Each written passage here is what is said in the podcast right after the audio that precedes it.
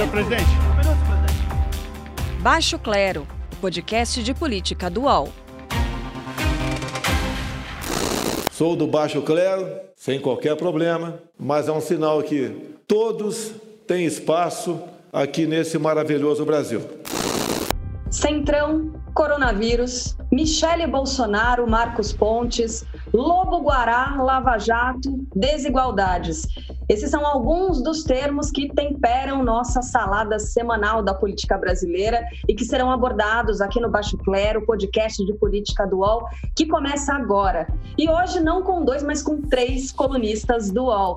Isso porque a gente vai falar também sobre o dossiê com nomes de pessoas monitoradas pelo governo. Você já conhece os nossos companheiros de toda semana. Maria Carolina Trevisan, tudo bem, Carol? Tudo bom, Carla? Tudo bem, amigos? E o Diogo Schelp também, tudo bom, Diogo? Mais ou menos. O que aconteceu? ah, eu tava com viagem programada, eu ia falar com vocês de Botucatu. E aí, é, então, aí, aí eu tava com a viagem marcada, eu tive que cancelar a viagem hoje de manhã, eu ia com meus filhos, porque a cidade virou um faroeste, né? Vocês devem ter visto, teve assalto a banco, 40 pessoas, segundo a reportagem do UOL, envolvidas aí com PCC, é, tiroteio, meus pais ficaram escutando tiroteio a noite toda, foi um, foi um pesadelo. E aí eu tive que adiar. Toda, né? Desde 11 e meia da noite até por volta de 8 horas da manhã, um novo tiroteio também, situação complicadíssima no interior de São Paulo. Bom, e vocês, quem está acompanhando a nossa transmissão pelo YouTube no canal do Baixo Clero, percebe que tem mais um rostinho por aqui. O nosso convidado, um dos jornalistas que mais tem trazido nesse ano de 2020 notícias exclusivas, os chamados puros jornalísticos. Ele é repórter desde 1989 e foi o responsável por trazer à luz as informações sobre o dossiê com nomes de profissionais e personalidades antifascistas. Rubens Valente, como vai, Rubens? Tudo bem? Tudo bem, Carla. Boa tarde. Carla, Maria Carolina, Diogo, obrigado aí pelo convite. Que bom, obrigada a você. Gente, valeu, que legal. Rubens, primeiro eu queria pedir para você explicar para quem está tomando contato agora com esse assunto, do que trata esse documento que foi produzido pelo Ministério da Justiça. Perfeito. É, esse trabalho começou, foi realizado por uma secretaria chamada Secretaria de Operações Integradas, CEOPERA. É uma unidade pouco conhecida do Ministério da Justiça. Né? Ela até então ela trabalhava muito com crimes comuns, é, como investigações sobre exploração sexual, crimes na fronteira Brasil-Paraguai, também auxiliava na transferência né, de, de condenados entre presídios federais. Era esse trabalho que ela realizava. E a partir de junho, né, ela tomou, segundo as nossas apurações, né, esse rumo novo, que é um, um rumo de, de uma investigação política, ideológica, baseado, foi, foi iniciado é, por um manifesto e esses policiais, 503 policiais, divulgaram um manifesto no dia 5 de junho agora, em defesa da democracia, com críticas ao, presidente Jair Bolsonaro é, e reagindo né, ao que eles chamavam, chamaram de uma onda fascista no país. Então, nesse mesmo dia, dia 5 de junho, o presidente Bolsonaro ele, ele participa de uma cerimônia em Águas Lindas, aqui em Goiás, na qual ele afirma que os antifascistas, as pessoas que estavam protestando contra o governo, eram marginais e terroristas. Né? Então, dias depois, é feita essa, entre aspas, investigação, porque ela não é uma investigação clássica, né? quer dizer, ela não é submetida a um Ministério Público, não é submetida a um juiz. É uma apuração interna administrativa do, da própria da própria secretaria vinculada ao Ministério da Justiça. Então, basicamente, resumindo, né, são os nomes de todos aqueles que assinaram o manifesto, mais, mais 70 e poucos nomes de um outro manifesto que eles divulgaram em 2016, na época do impeachment da, da então presidente Dilma, e mais, mais quatro nomes, que são é, o que o, relatório chama de formadores de opinião, que são né, os professores Paulo Sérgio Pinheiro, Luiz Eduardo Soares, Ricardo Balestreri, que é secretário no estado do Pará, e um estudante de ciência política da Universidade Federal da Bahia, chamado Alex Agra Ramos. Então, é, é, o dossiê chama esses quatro de formadores de opinião. Curiosamente, né, os policiais eles reconhecem esses três nomes como realmente é, autores que eles consultam, que eles debatem, digamos assim, eles reconhecem que, que são parte dessa formação, dessa opinião. Só que o quarto nome eles não, não reconhecem, Paulo Sérgio Pinheiro. Então, até o momento, a gente não sabe por que, que o nome dele foi, foi incluído ali. Embora ele seja um grande defensor dos direitos humanos, membro da Comissão Ars de Direitos Humanos, é possível que, que essas funções tenham influenciado na inclusão do nome dele.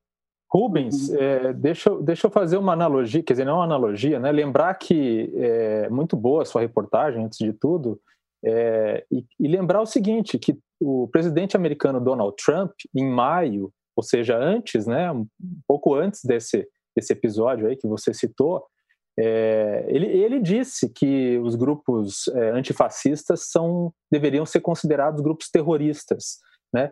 Isso, inclusive, eu acredito que tem influenciado né, a fala do presidente a respeito disso também, né? É, lá como aqui, o que faz com que a gente possa caracterizar isso como perseguição política?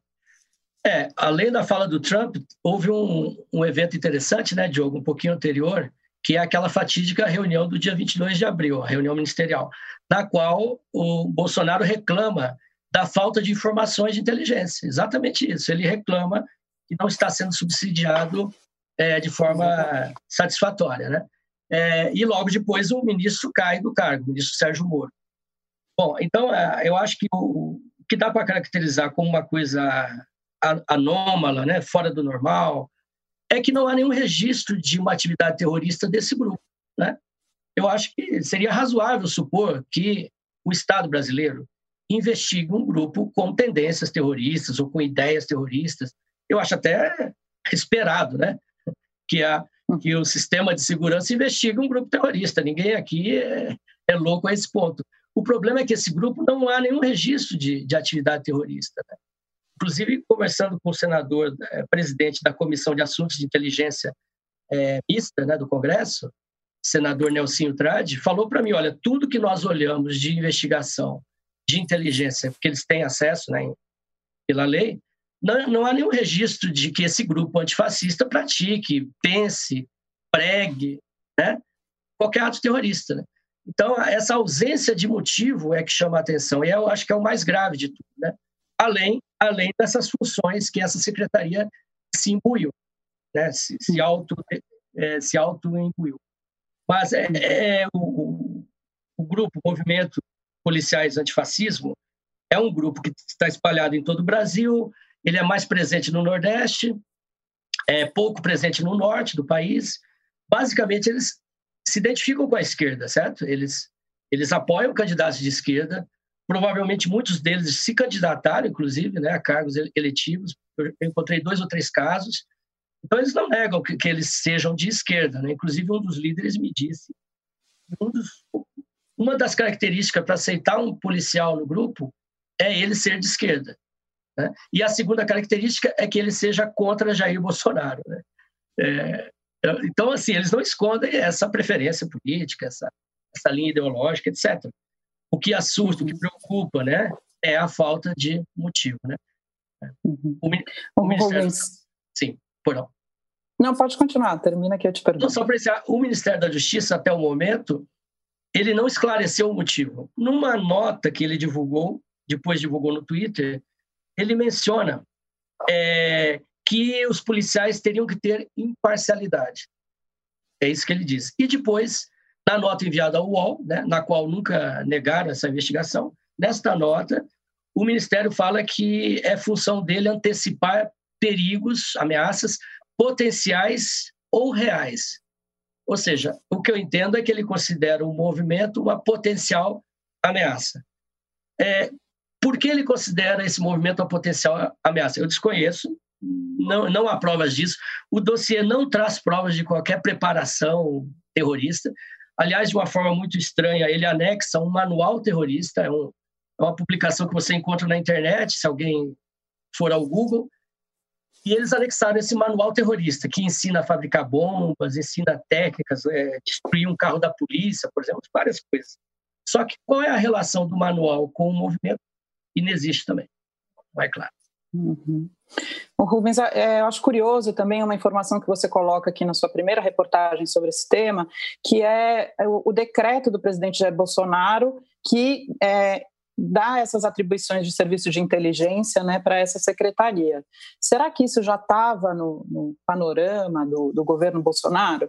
Essa é uma questão. A outra questão é, se, se havia uma ameaça, então é, como é que esse serviço de inteligência não viu a ameaça que foi feita ao Supremo, né, com fogos de artifício, é, alguns uhum. meses atrás? Né? Sem dúvida. É muito bem lembrado. Eu acho que eu vou tentar resumir muito rapidamente o que, que aconteceu, né? Na verdade, eu estou na pista nessa história há quase três anos, na verdade, porque começou assim. Eu recebo, né, no, lá no jornal onde eu trabalhava, Folha de São Paulo, por volta de 2017, eu não me lembro a data, mas eu recebo um release do Ministério da Justiça dizendo: olha, foi desencadeada uma operação no Brasil todo, chamada Luz na Infância, contra a pedofilia, e teve o apoio da Coordenadoria de Inteligência do Ministério da Justiça. Quando eu li aquilo, porque eu, eu não sabia que existia, né? inclusive falando com ex-ministros da pasta, eles até agora não conseguiram me explicar quando que essa coordenadoria foi criada. Bom, mas eu tomo conhecimento dela em 2017, 2018.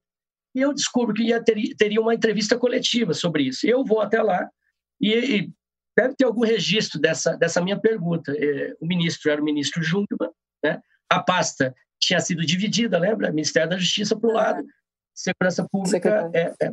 Então, nessa coletiva, eu pergunto, ministro, essa coordenadoria de inteligência, ela se submete a um juiz? O que, que é isso? Qual é a função dela? Então, o ministro ele passa a resposta para o coordenador, que era um delegado da Polícia Federal, né? e ele me diz o seguinte, que nós, que, segundo ele, subsidiamos investigações. Segundo ele, nós coletamos dados e entregamos para as polícias dos estados. Eu achei aquilo extremamente fora do normal, né? E aí eu passo a, a, a pesquisar esses casos. Infelizmente, até faço um apelo aqui, é, quem estiver nos assistindo, né? eu nunca consegui ter acesso a essas investigações, certo?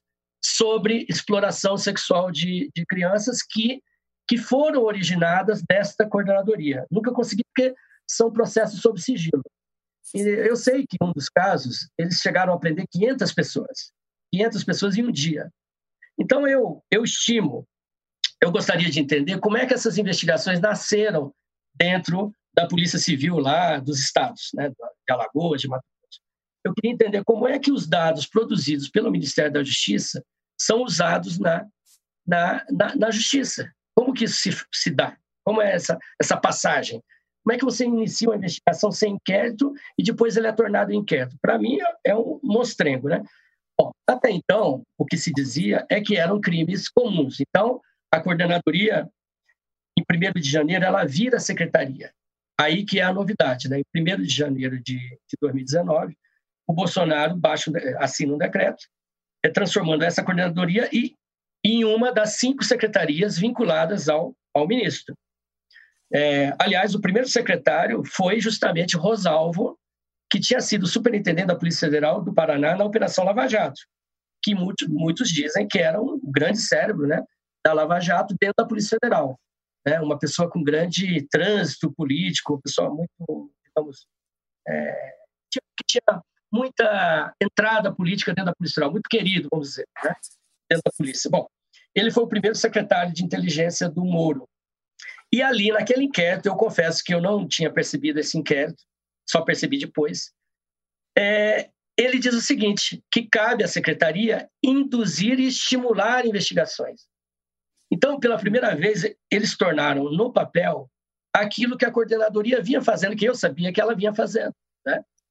Então, estimular e, e estimular investigações, induzir investigações.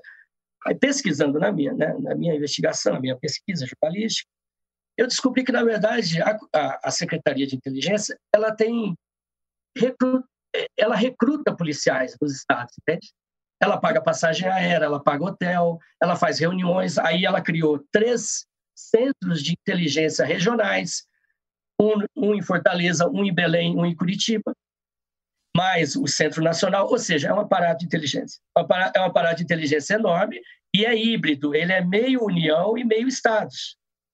Então, realmente, ele transita numa área cinzenta, entende? O que é que ele faz?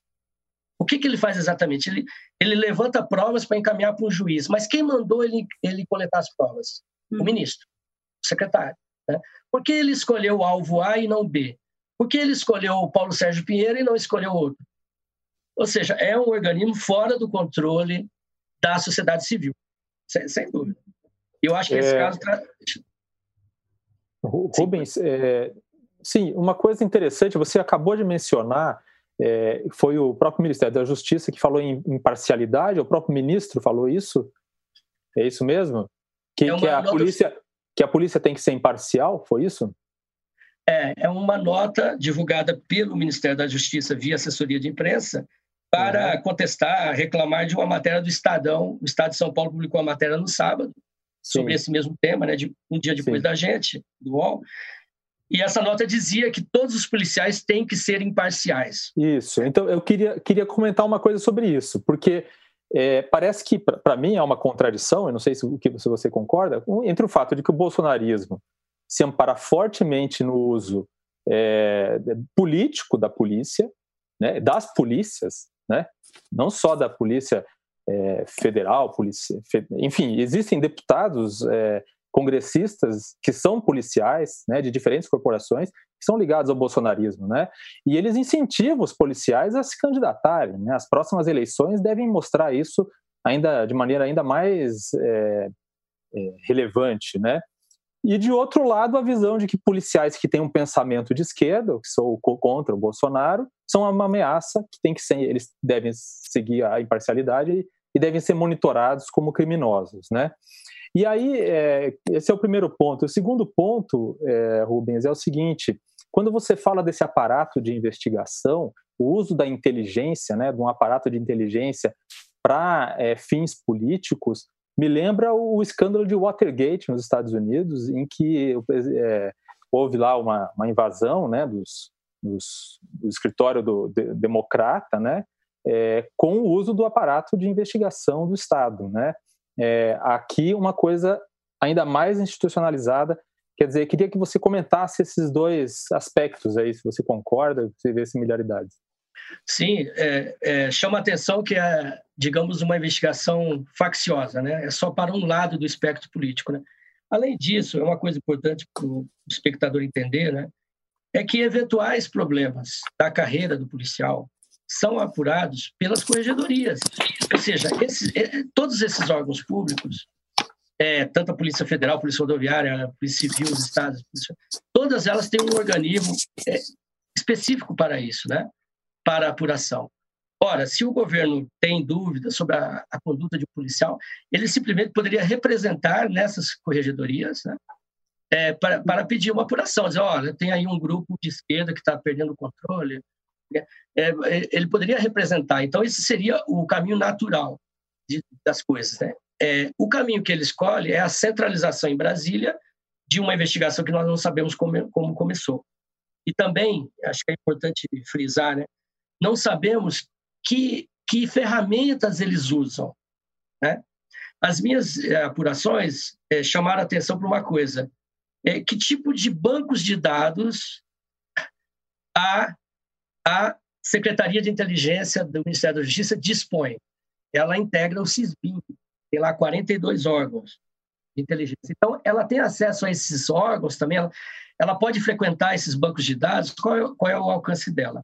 Mas o, o, o caso do Watergate, né, eu acho que é importante você chamar essa atenção para o descontrole, do, do, do, os riscos do descontrole do Estado porque a área de inteligência é extremamente sensível, porque ela caminha na penumbra. É a natureza dela, né? é o segredo, é o mistério.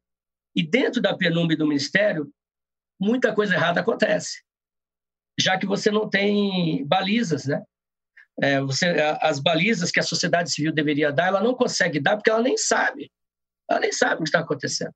Daí, daí o Congresso Nacional ter uma comissão de de avaliação e acompanhamento de assuntos de inteligência. Infelizmente, gostaria de dizer que em dois anos ela se reuniu uma vez só, né? infelizmente.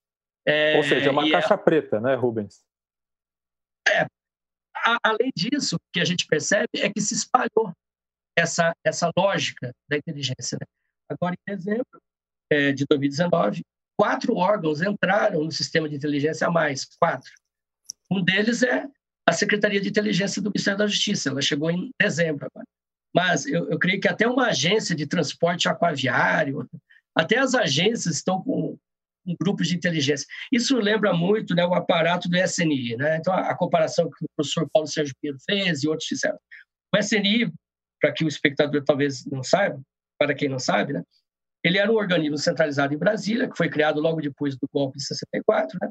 e ao longo do tempo ele foi exatamente criando braços em toda a máquina. Então, nos ministérios, você tinha as divisões de segurança e informação, DSIs. E nas autarquias e fundações, você tinha as assessorias de segurança e informação, as ASES. Né?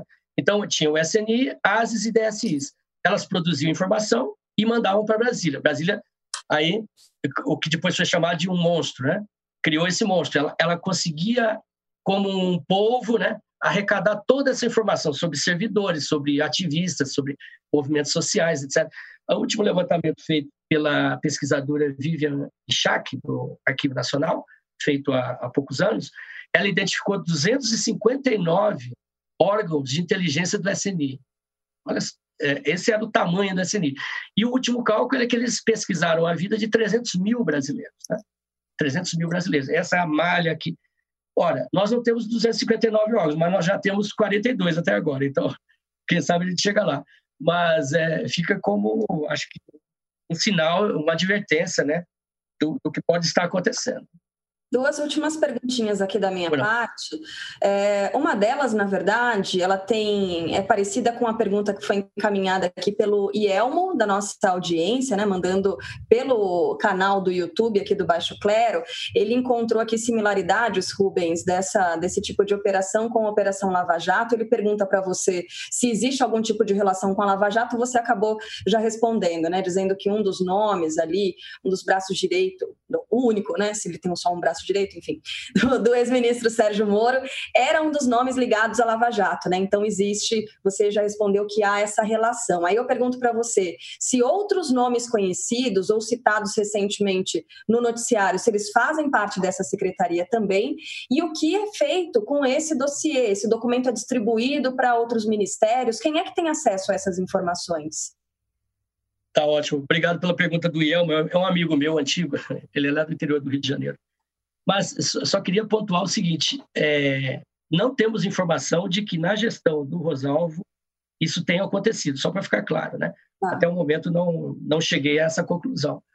É, o, a única relação possível seria essa, né? Que o Moro era o juiz e o Rosalvo era da Polícia Federal. Fora isso, não há muita ligação, porque a Lava Jato, bem ou mal, podemos discutir, né?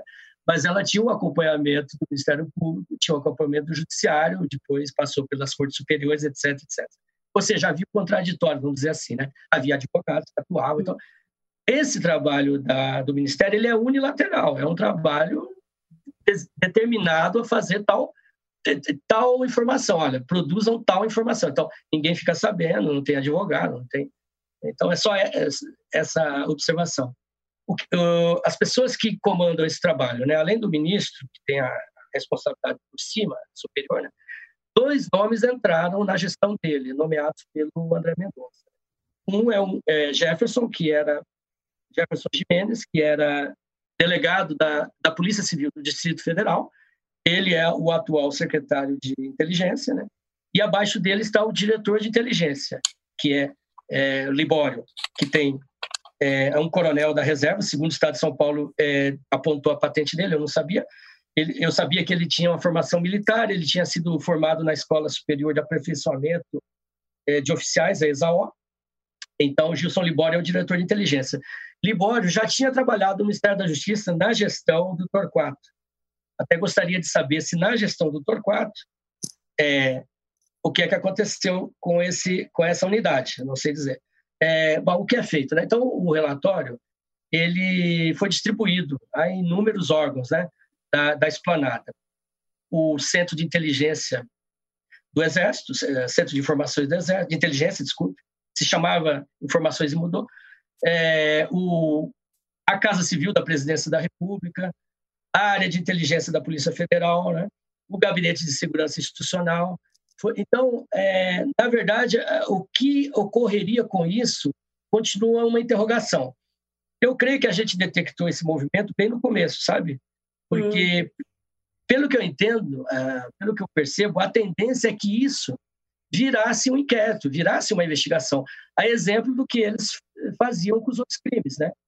Como exploração sexual, etc. etc. Então, eu acho que eles, eles estavam fazendo uma grande pré-apuração, uma grande, um grande início de uma investigação, né? Agora, uma vez que esses dossiês cheguem às polícias, isso é um ponto importante, eu acho, nos estados, né? aí é aquela coisa, a pessoa é punida, o policial é punido sem saber. Né? Então, uma promoção não acontece, é, o, um ato que poderia passar em branco começa a ser punido, né? É, é aquela coisa que acontecia na ditadura, a pessoa não conseguia um emprego, não sabia por quê. Anos depois, ela descobriu que o nome dela estava nas bases do SNI. Então, tem um dano aí intangível, incalculável.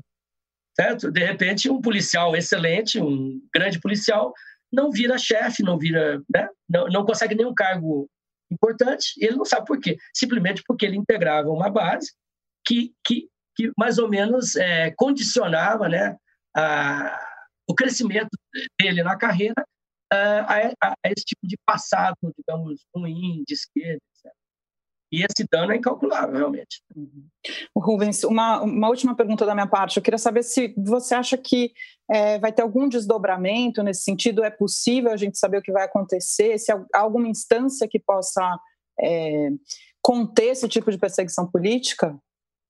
Ah, muito bem. Então, é, realmente, a gente até usou o termo hoje no UOL, né, de um cerco, né? São muitas iniciativas a respeito se tornando um cerco ao ministro André, Mendonça. Então, são pelo menos três pedidos de convocação no Congresso Nacional. Esse, essa convocação tem que ser aprovada pelo plenário. Tem pelo menos três pedidos de requerimentos de informação, do, detalhes é, de tudo que nós estamos dizendo aqui, né? inclusive como funciona a secretaria, a origem, etc. Existe uma, uma ação ajuizada pela Rede de Sustentabilidade, muito interessante, que é uma arguição de descumprimento de preceito fundamental, ajuizada no sábado, cuja relatora é a, a ministra Carmen Lúcia. Nós estamos nas férias forenses, então foi restituído ao ministro Dias Toffoli. Amanhã acabam as férias, provavelmente voltará, o caso voltará para cá.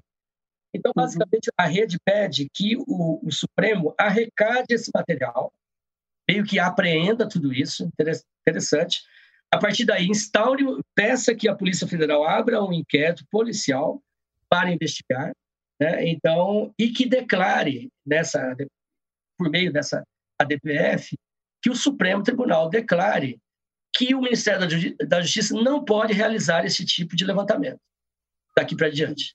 Se o Supremo entender isso, o Ministério fica impedido de, de executar. Né? Além disso, outra medida é que o Ministério Público Federal do Rio Grande do Sul abrir um procedimento para investigar por que foi feito o dossiê, quem fez e qual a, o objetivo, etc. Então, tem várias frentes ao mesmo tempo. Né? Vamos aguardar. Né? Muito bem, esse é o jornalista Rubens Valente, ele é colunista do UOL, está trazendo para a gente aqui as explicações e também os desdobramentos dessa reportagem que ele trouxe, né, revelando aí esse dossiê com nomes de pessoas, enfim, de profissionais e personalidades que se auto-intitulam antifascistas, um sinal de perseguição política, né, como bem definiu aqui o Diogo Schelp. Rubens, muito obrigada pela participação e portas abertas por aqui, hein? Até uma próxima. Obrigado, Obrigada, obrigado, Carla, Obrigado, Maria Carolina, Diogo. Um abraço. Até a um próxima. Um abraço. A gente continua por aqui, puxando a nossa fila né, de assuntos da semana. Debandada do DEM e do MDB do Centrão. No começo da semana, isso rendeu reflexões divergentes né, sobre essa ação. Alguns analistas dizem que a base de apoio do presidente Bolsonaro fica enfraquecida, mas há quem diga que nem esses partidos e nem mesmo o Centrão, propriamente dito, eram sinônimo de apoio ao governo. O que, esse movimento dos partidos faz com o cenário político atual, hein, Diogo Schelp? Olha, é, mostra, primeiro, que o apoio que o presidente Bolsonaro pretendia é, comprar né, no, no, Congresso com distribuição de cargos não era tão sólido assim como ele provavelmente esperava. Né? E é, o, esse centrão que ainda permanece, digamos, com ele, né, comandado pelo deputado Arthur Lira, tem cerca de 150 cadeiras, ainda é algo importante. É, mas, de fato, é, o DEM e o MDB, é, eles já, já vinham tendo uma, uma postura ali que, que podia, podia variar dependendo da pauta. Né? E, então a coisa só vai começar a se definir, definir mesmo quando começar a chegar perto das eleições presidenciais, ou antes, em 2021, quando vai ter a escolha do novo presidente da Câmara, que é também um dos motivos pelos quais se atribui essa, esse racha. Né? É, a presidência da Câmara é muito importante porque é, é, o presidente da Câmara que define a pauta né, da, de votações da Câmara e assim por diante. Né? E a disputa provavelmente vai ter um, um, candidato governista, que pode ser o próprio Arthur Lira, e alguém indicado por Rodrigo Maia, já que pelas regras atuais o Rodrigo Maia não poderia se candidatar a um novo, a um novo mandato, digamos assim. Então, essa, essa disputa pela presidência da Câmara, eu acho que é, é o que é mais importante é, nesse sentido, quer dizer, né, né, e também define e pode explicar esse atual racha. Bom, será que a gente pode estabelecer alguma conexão com a pergunta que chegou aqui por meio do perfil arroba Notícias, tanto no Twitter quanto no Instagram? Bom, tudo bem que o Diogo está falando, trazendo, né, é, mais para o contexto da eleição para a presidência da Câmara, para a presidência do Senado também no ano que vem, mas a arroba Cláudia Jaqueline AC pergunta o seguinte: ó, quais são as possibilidades de Jair Bolsonaro se reeleger em 2022? Aí eu complemento aqui, Carol Trevisão, o seguinte: a base de apoio para um presidente dentro do Congresso é muito importante para que ele consiga governar e aí, consequentemente, exibir bons resultados e tentar uma reeleição. O enxugamento do centrão, será que é, ameaça as chances de Bolsonaro? Será que mexe um pouco com essa possibilidade de reeleição, na sua opinião, Carol? Então, eu estou de acordo com essa análise que o Diogo fez. Né? A gente ainda não sabe se isso vai fazer muita diferença em termos de votação no Congresso e tal, porque já havia uma divergência. E o próprio Centrão, que a gente chamou há um mês e pouco atrás de Centrinho, não está assim tão apoiando o presidente Bolsonaro, tanto é que perdeu algumas votações. Né? Mas o que é interessante para mim, que tem a ver com as eleições de, do presidente é, da, do, da Câmara, é o seguinte: era como se fosse o Centrão fosse um bloco e fosse meio turvo esse bloco.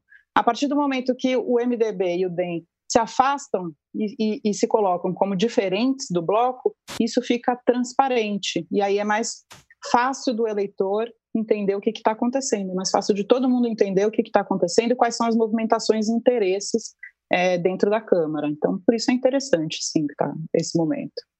Bom, tem mais uma pergunta aqui da audiência, arroba Rafael Martins. A pandemia teve a ignorância e a indiferença, mas teria sido o aumento da desigualdade o efeito mais cruel, Carol Trevisan? Sem dúvida que a pandemia ela expôs muito mais as desigualdades que a gente já tinha no país. Elas, inclusive, se tornaram mais pauta da imprensa. E tem um movimento super interessante que relacionado a isso, que até uma luz no fim do túnel, né? A gente está mergulhada na pandemia, mergulhada nessa escuridão é, tão triste, né? Com tantas mortes, a gente não pode esquecer, a gente não pode deixar normalizar, né? Mais de 90 mil mortos. É, e há também uma necessidade, a partir do momento em que isso se torna debate público, essas desigualdades, igualdade racial, é, a questão da pobreza, extrema pobreza, é uma coisa que eu conversei essa semana com o economista Ricardo Henriques, que conhece muito essa área da desigualdade, ele é superintendente do Instituto Unibanco, mas ele foi um dos coordenadores que implantou Bolsa Família, já trabalhou em, em gestão de vários níveis de governo. O que ele diz é o seguinte: isso coloca, faz com que os atores presentes na sociedade Ainda que isso não seja desejo do governo federal explicitamente, o governo federal está fazendo auxílio emergencial, né? Isso precisa ser implementado, porque senão a pobreza e a pobreza extrema seriam muito maiores e muito mais cruéis aqui para frente, a gente demoraria mais tempo para poder se recuperar, mas isso faz com que os atores presentes na sociedade, aí Congresso, aí Judiciário, sociedade civil, empresários, todos esses atores tenham que se reorganizar para fazer frente a essa desigualdade. Você não pode mais é, não enxergar que isso está tá existindo. Então, desse ponto de vista, parece interessante que possa haver um novo arranjo precipitado pela pandemia e pela má gestão da pandemia, da crise sanitária do governo Bolsonaro, que responsabiliza e compromete todos os atores da sociedade com um país mais justo, né? Pode ser, pode ser que isso aconteça, tomara, né? Pois é. Obrigada, Rafael, pela pergunta. Bom, a gente Olha, segue comentando aqui. Oi, diga, Diogo. eu queria falar um pouco sobre essa questão da, da desigualdade. É, uma, uma coisa importante aí sobre a, sobre a desigualdade, de fato, né, como a Carol falou, essa pandemia ela expôs essa desigualdade que já existe, que já é grande no Brasil, né?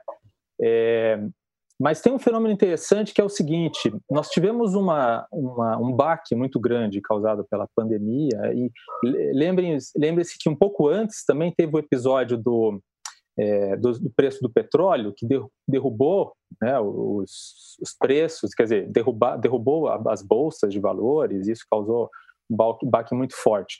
O que, o que é interessante é que a recuperação ela é ela, ela é melhor, quer dizer, a recuperação econômica para as classes mais altas, digamos, para os 10% mais ricos de uma população, ela, ela é mais, mais, mais garantida, né? Já a recuperação para quem está nas, nos 10% mais pobres é o contrário, esses 10% mais pobres tende a empobrecer, né? Então, é, isso, digamos assim, é o que tende a aumentar a desigualdade, né?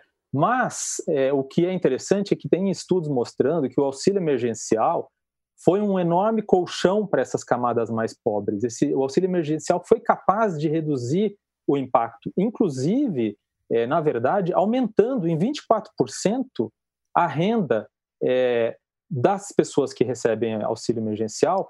É, a renda delas aumentou em relação ao que elas recebiam antes da pandemia. Né? Então, na verdade, essas pessoas, claro que isso não pega as pessoas que não estão recebendo o auxílio emergencial, não é um retrato completo, mas esse auxílio emergencial teve um efeito de aumentar a renda dessa população mais pobre nesse primeiro momento. É claro que isso talvez não seja sustentável no médio e no longo prazo. É, então, o que me parece que é importante é que quem, nesse primeiro momento, mais sofreu do ponto de vista econômico, social, com a pandemia, foi a classe média. Né? A classe média que depende de empregos formais, né? porque esses é que estão, foram destruídos. A classe média que, que está empregada ou que está à frente de pequenas e médias empresas que praticamente não receberam auxílio é, nessa, nessa pandemia. Né? Então, é, eu só queria dizer isso porque eu acho que talvez nesse primeiro momento, a desigualdade é um problema importante, mas nesse primeiro momento, é, a pobreza ou empobrecimento da classe média é talvez o, o fenômeno mais é, preocupante nesse primeiro momento. Uhum. Ô, Diogo, isso que você está dizendo com relação ao colchão social, eu estou lendo uma reportagem aqui do UOL do dia 28 de julho, agora, que mostra o seguinte: a distribuição do auxílio emergencial para quase metade né, da população brasileira fez o país registrar em junho a menor taxa de pobreza extrema em 44 anos, segundo um levantamento do, da Fundação Getúlio Vargas, né, do Instituto Brasileiro de Economia da Fundação Getúlio Vargas. De maio para junho, o número de brasileiros vivendo abaixo da linha de pobreza caiu de 8 milhões e 800 mil para 6 milhões e 900 mil é significativo isso, né? É, extrema pobreza, segundo o Banco Mundial, são as pessoas que vivem com menos de 154 reais mensais, né? Isso renda per capita. Agora, a grande preocupação é com relação a, esse, a um possível repique, né? Depois do, do fim do pagamento desse auxílio. Fala, Carol. A questão que esse economista coloca aqui também é super interessante desse ponto de vista né, da necessidade de um auxílio emergencial. Tudo bem, o auxílio emergencial ela para um período de começo, meio e fim, mas como isso vai se transformar depois numa renda básica é, e de onde vai sair esse, esse dinheiro, né? Então que, que é necessária a reforma tributária, a reforma do Estado, outras reformas que a gente possa ter garantia de que uma renda mínima vai chegar a todos, porque isso também movimenta a economia e faz com que as pessoas não fiquem, não, não a classe média não fique na pobreza e a pobreza não vá para a extrema pobreza. Então, que eu não sei, vai dar um nó na cabeça do Paulo Guedes, né, que não está acostumado com esse tipo de orientação. Então, como é que vai ser, né? Mas vai ser necessário que o Estado dê conta disso para poder sobreviver economicamente também. Então, a gente está diante desse momento. Assim, não, não dá para o auxílio emergencial acabar abruptamente, porque muita gente vai ficar muito pobre. É. Bom, a gente vai fazer um intervalo curto aqui no Baixo Clero. Em instantes, você acompanha a nossa frigideira. Estaria o Lobo Guará escalado para a nossa frigideira? Já, já. Posse de Bola é o podcast semanal do All Sport sobre futebol. Às segundas-feiras, eu, Eduardo Tironi, converso com Juca Kifuri, Mauro César Pereira e Arnaldo Ribeiro sobre o que há de mais importante no esporte favorito do país. Você pode ouvir o Posse de Bola e outros programas do UOL em uol.com.br podcasts, no YouTube e também nas principais plataformas de distribuição de podcasts.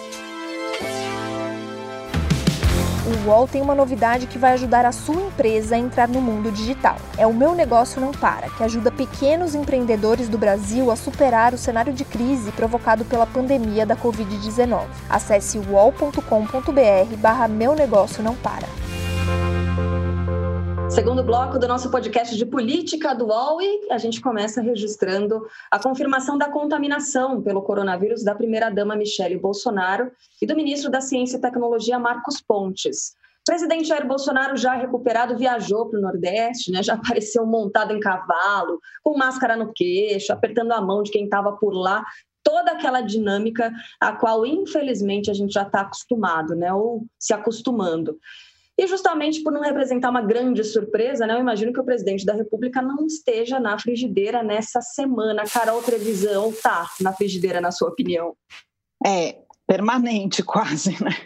Mas eu vou, eu vou colocar uma outra pessoa na minha frigideira essa semana. Só queria fazer uma observação sobre o ministro Marcos Pontes, que é mais preocupante a situação de saúde dele, porque ele tem algumas comorbidades, então e espero que ele se recupere logo. É, eu vou colocar na frigideira essa semana o ex-juiz e ex-ministro Sérgio Moro. Por quê? Porque no começo da semana ele deu uma entrevista para o Financial Times em que ele disse que ele foi usado pelo governo Bolsonaro. E eu acho que não dá para uma pessoa que aceita ser ministro do Bolsonaro se colocar nesse lugar. Então, me parece que ele está muito mais querendo é, entrar nesse cenário político dos próximos candidatos para 2022. Aí parece que pode ser que tenha um arranjo com o Mandetta, ainda muito cedo para falar sobre isso, mas é, a maneira como Moro se colocou, achei. É, é, vou até citar aqui o tweet que ele escreveu sobre isso, que ele não é né, um, um coitado que não sabia é, o que vinha pela frente ali, se juntando ao governo Bolsonaro. Ele fala que é, ele foi usado como se fosse anticorrupção, como se ele fosse um braço anticorrupção, mas isso não aconteceu e, e aos poucos o governo foi se juntando ao centrão e, e aí ele saiu por, enfim, estava é, tendo aquele probleminha com a Polícia Federal. Então, Sérgio Moro na minha frigideira essa semana. Ah lá, esse também já está com quase uma falar cadeira cativa, sei lá, uma concha, uma colher de pau cativa na nossa frigideira. Ô, Diogo Shell, quem é que vai para a frigideira, na sua opinião, nessa semana? No, no caso, uma, uma concha cativa na frigideira da Carol, né? Porque eu acho que eu nunca coloquei o Sérgio Moro na frigideira ainda. Verdade. É, oh, mas eu não aqui. aqui o, o ah. ministro Paulo Guedes, presidente Jair Bolsonaro, os filhos do Bolsonaro, eventualmente, né? O Sérgio Moro já, não é a primeira vez que aparece. Não. É, eu só queria comentar uma coisa sobre o que a Carol falou, é, que é o seguinte: o Sérgio Moro, é, de fato, a gente essa semana, né, também se falou muito no fim da Lava Jato, né, sob ataques de vários lados. Teve a declaração do, do Procurador-Geral Augusto Aras, né, a, a respeito de, de, segundo ele, fez acusações ali sobre coisas erradas que estariam acontecendo na, na condução da, da Lava Jato, né, Ministério Público. É, só, só, um comentário sobre isso. Eu, eu sempre critiquei a, a, decisão do Sérgio Moro de aceitar o cargo no, no, governo Bolsonaro. Inclusive, acho que esse enfraquecimento da Lava Jato começou ali. Começou na aceitação do Moro é, de, de, apesar de ele não ser o único representante, quer dizer, ele é um juiz da Lava Jato, mas né, tem o Ministério Público e tal, mas eh, ele representava muito para muita gente, para os brasileiros em geral, a face da Lava Jato. Né? Uhum. Então, no momento que ele aceitou isso, ele, ele permitiu é, que a narrativa de que a Lava Jato servia a um propósito político é, e que era o propósito político do, do grupo Bolsonaro, é, ele endossou essa, essa, esse, esse debate. Agora, fora isso, a gente precisa lembrar a quem interessa o fim da Lava Jato. Então, interessa ao PT, interessa. A gente é só ver a reação nessa semana às declarações do Augusto Aras. Interessa ao próprio Bolsonaro. Você, Carla Bigato, mencionou que o Bolsonaro agora fez uma viagem para o Nordeste. É, ele foi recebido lá por Ciro Nogueira, que é réu na, na Lava Jato, e é, hoje, quinta-feira, quando a gente está gravando isso, é, ele no Piauí, a claque do Ciro Nogueira recebeu o Bolsonaro aos gritos, aos gritos de é o fim da Lava Jato, né? Então a gente vai vendo aí, né? E aí tem o Augusto Aras, que, que é, parece candidato ao, ao STF, é tudo, tudo vai se juntando. Rodrigo Maia, que também adorou as declarações do Augusto Aras, que é outro que foi investigado na Lava Jato, e assim e assim vai, né? Mas eu vou colocar na frigideira o ministro interino da Saúde, general Eduardo Pazuello. Olha! É, pelo fato dele ter indicado uma amiga, Paula Morim, que não tem experiência nenhuma com gestão pública e nem com saúde, para ser representante do Ministério em Pernambuco, né, com salário de 10 mil reais. É, um núcleo nessa coordenação que é responsável por ah, se articular ali com secretarias municipais e estaduais na pandemia, é, colocar alguém que não tem experiência, o Pazuello que já encheu o Ministério de Militares, que também não entendem nada de saúde pública, né? É, ele ainda conseguiu ali estender a política do compadrio para uma amiga. Lembrando que o próprio Pazuello também não entende nada de saúde pública. Então, uhum. coloco ele na, na frigideira. Olha, Cara, tá. só mais uma, um Diga, comentário cara. acerca dessa, desse, desse, problema entre Moro e Aras, né? É, os abusos da Lava Jato a gente ficou sabendo pela Vaza Jato muitas vezes e por outras, é, outros meios né, que a gente assistiu o Aras poderia sim ter feito um questionamento, mas também tem essa, esse outro interesse em relação ao Supremo e tal. Então ele usa o, o, remédio errado, né, diagnostica a doença que é que são os abusos e usa um remédio errado como se fosse uma cloroquina, né, para curar a Covid, é, sabendo que a gente tem instâncias jurídicas que poderiam ter contido os abusos. Talvez isso seja mais importante do que ele querer ter todas as informações sobre domínio dele, né? É, e o time Cara, só para também, porque até então crítica à Lava Jato era uma heresia praticamente, né? ainda mais por quem acompanha o presidente Jair Bolsonaro que combate corrupção de forma tão ferrenha, né, Diogo? É, não, eu só, eu só queria complementando o que a Carol falou, é, o Augusto Aras ele é chefe do Ministério Público, certo? E é, se ele tem conhecimento de algo desse tipo, em vez dele fazer uma palestra para advogados, é, muitos dos quais é, têm interesses e né, têm clientes na Lava Jato, é, ele teria a corregedoria do Ministério Público para fazer essas investigações. Né? É, se você encontra algo de errado sendo feito dentro do Ministério Público, você tem a corregedoria do Ministério Público para investigar e, e, tomar as medidas cabíveis, né? Então ele de fato está fazendo Exato. política com essa informação, né? Agora, você acha que escapou essa crítica ou ele planejou falar nesse momento na, naquela live? Com tantos dados tão detalhados, eu acho que não é uma não é uma coincidência nem um escape. O que, que você acha, Carol? É difícil, né? Mas acho que não também. Acho que as, acho que as coisas são calculadas, gente. Vamos combinar.